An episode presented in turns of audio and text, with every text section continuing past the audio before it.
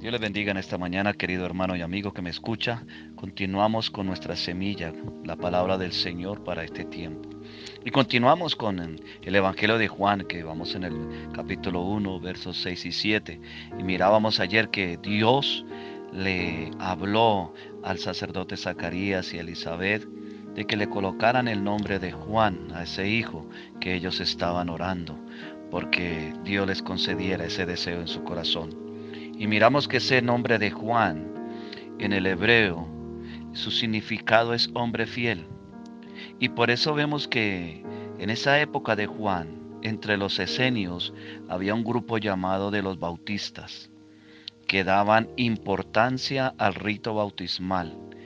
Y vemos que gracias a los evangelios se conoce este grupo o el grupo liderado por Juan, y por eso es Juan el Bautista. Pero, ¿qué es lo que Dios quiere que entendamos hoy con esta narración para nosotros?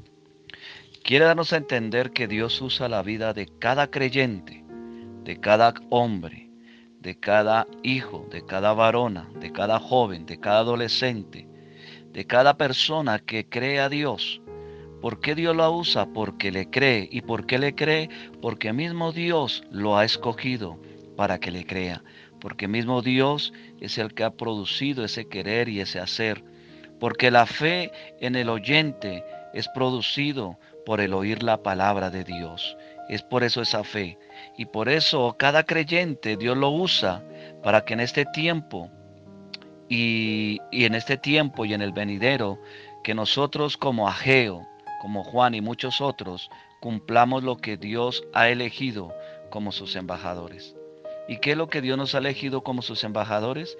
Que cada uno de nosotros entendamos y comprendamos que la vida de Cristo, la vida real, la vida de espíritu, esa experiencia que tuvo Pablo, que tuvo Juan, que tuvo Lucas, Marcos, esa vida de experiencia con Cristo, aunque nosotros hoy físicamente no podamos tener esa experiencia, pero en nuestro espíritu, en nuestro corazón, en nuestra mente, en nuestro ser, podemos tener esa experiencia para para poder expresar, porque es lo que Dios quiere, que preparemos, que expresemos ese camino o mejor, otra de otra manera, mejor dicho, mostrar el camino de vida para la eternidad, con que Dios Padre, Hijo y Espíritu Santo quiere que estemos con ellos. Y recordemos que Jesús viene por segunda vez. Y es lo que Dios nos ha puesto a nosotros como a Geo, como a los profetas menores, como a Jeremías, como a Juan el Bautista, como los apóstoles, como el apóstol Pablo. Nos ha puesto como esos embajadores. Nos ha puesto como sus representantes aquí en la tierra. Digo que nos ha puesto es porque usted y yo fuimos escogidos, porque Él nos atrajo con sus cuerdas de amor. Nos trajo con esa palabra que produjo fe en nuestro espíritu. Dice que el Espíritu Santo nos convenció de pecado y nos llevó al arrepentimiento y creímos que Jesucristo es el Señor, es el Salvador, es el Cordero de Dios que quita el pecado del mundo. Entonces hoy en día, cuando Él nos ha escogido, también nos puso como esos embajadores. ¿Para qué? Para que pronunciemos, para que proclamemos, para que demos fruto de vida, fruto del Espíritu Santo, de que hay un Dios verdadero y que viene por segunda vez a nuestras vidas. En el verso 7, en el verso 7, perdón, dice, este vino como testigo. Y en Juan 1:15 nos dice, Juan dio testimonio de él y clamó diciendo, este era el que yo decía, el que viene después de mí es antes de mí, porque era primero que yo. O sea, Juan estaba dando testimonio cuando estuvo allí en esa parte de los esenios, que había un grupo llamado allí los bautistas, que daban importancia al rito bautismal. Recordemos que Juan el Bautista bautizaba para arrepentimiento. Entonces miramos que Juan dio testimonio de él. ¿De quién? De Cristo de Jesucristo, que mismo Juan dijo que él no era digno ni de desatar su calzado. Y dice, y clamó diciendo, este era el que yo decía. O sea que Juan dio, predicó. Recuerde que él fue que el Señor escogió para que preparara el camino de que venía el Maestro, el libertador. Él dio entendimiento. ¿Por qué Juan pudo hacer esto? Porque tuvo esa experiencia de vida. Recordemos que Lucas nos narra y Marco nos narra, los, los, evangelios hipnóticos nos narran cómo fue que Juan, aún estando en el vientre de Elizabeth, y fue a ver a su hermana María, y fue allí y miramos que Juan saltó en el vientre, dando a entender de que Juan era conocido por Dios desde antes de la creación del mundo y desde antes de ser entretejido en el vientre de su madre. Por eso Juan dio testimonio, porque él creyó toda la narración bíblica de lo que sus antepasados, lo que sus padres, lo que los patriarcas, lo que los profetas hablaron y siguen hablando hoy en día de Cristo Jesús. Juan lo creyó y por eso fue escogido como ese testigo. Y miramos que en este Evangelio, una de las palabras que resaltan en este Evangelio es usada más o menos unas 14 veces, porque los testigos son cruciales. Esta palabra testigo en este Evangelio es crucial y son esenciales esos testigos y más cuando son fieles, es decir, cuando han experimentado el episodio o la realidad de un suceso en su propia vida.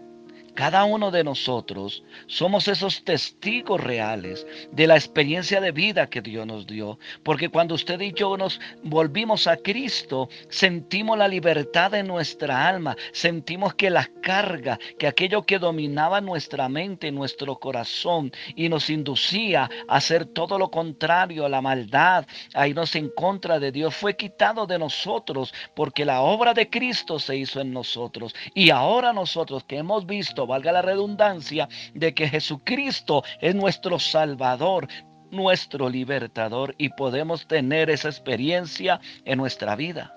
Porque ya que el que mataba no mata más, el que robaba no roba más, el que mentía no miente más, el que adulteraba no adultera más. Oh, aleluya. Gloria al Señor por eso.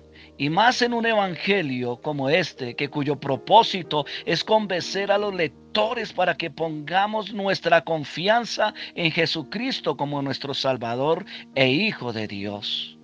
Miramos entonces que este evangelio es teológico, es profundo y nos muestra de que Jesucristo y que somos fieles y que si usted y yo recibimos a Cristo y tenemos esa experiencia de vida y hay ese cambio en nuestra vida, nacemos de nuevo, como habla en el capítulo 3 de este evangelio, nacer de nuevo, nacer nuevamente, tener esa vida de comunión, de realidad, de experiencia con Jesucristo, con Dios Padre.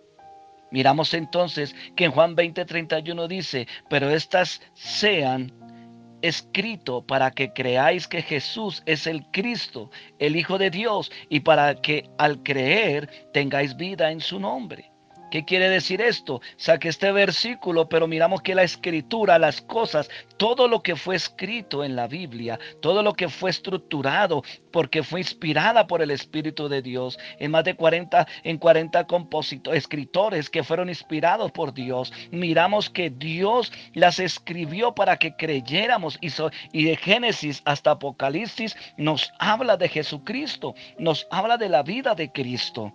Miramos entonces que el Evangelio de Juan menciona siete testigos, de los cuales es Jesús, el Hijo de Dios.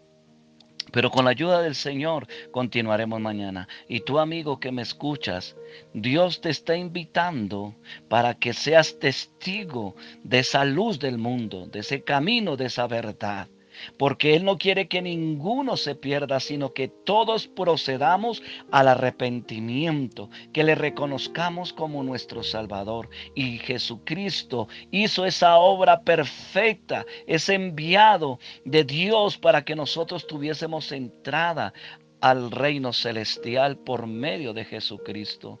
Dios te está llamando, amigo, créele, confiésale, arrepiéntete y vuélvete a Él. Y con la ayuda del Señor continuaremos mañana. Recuerde que Juan menciona siete testigos de quién, de que Jesucristo es el Hijo de Dios y es Dios mismo.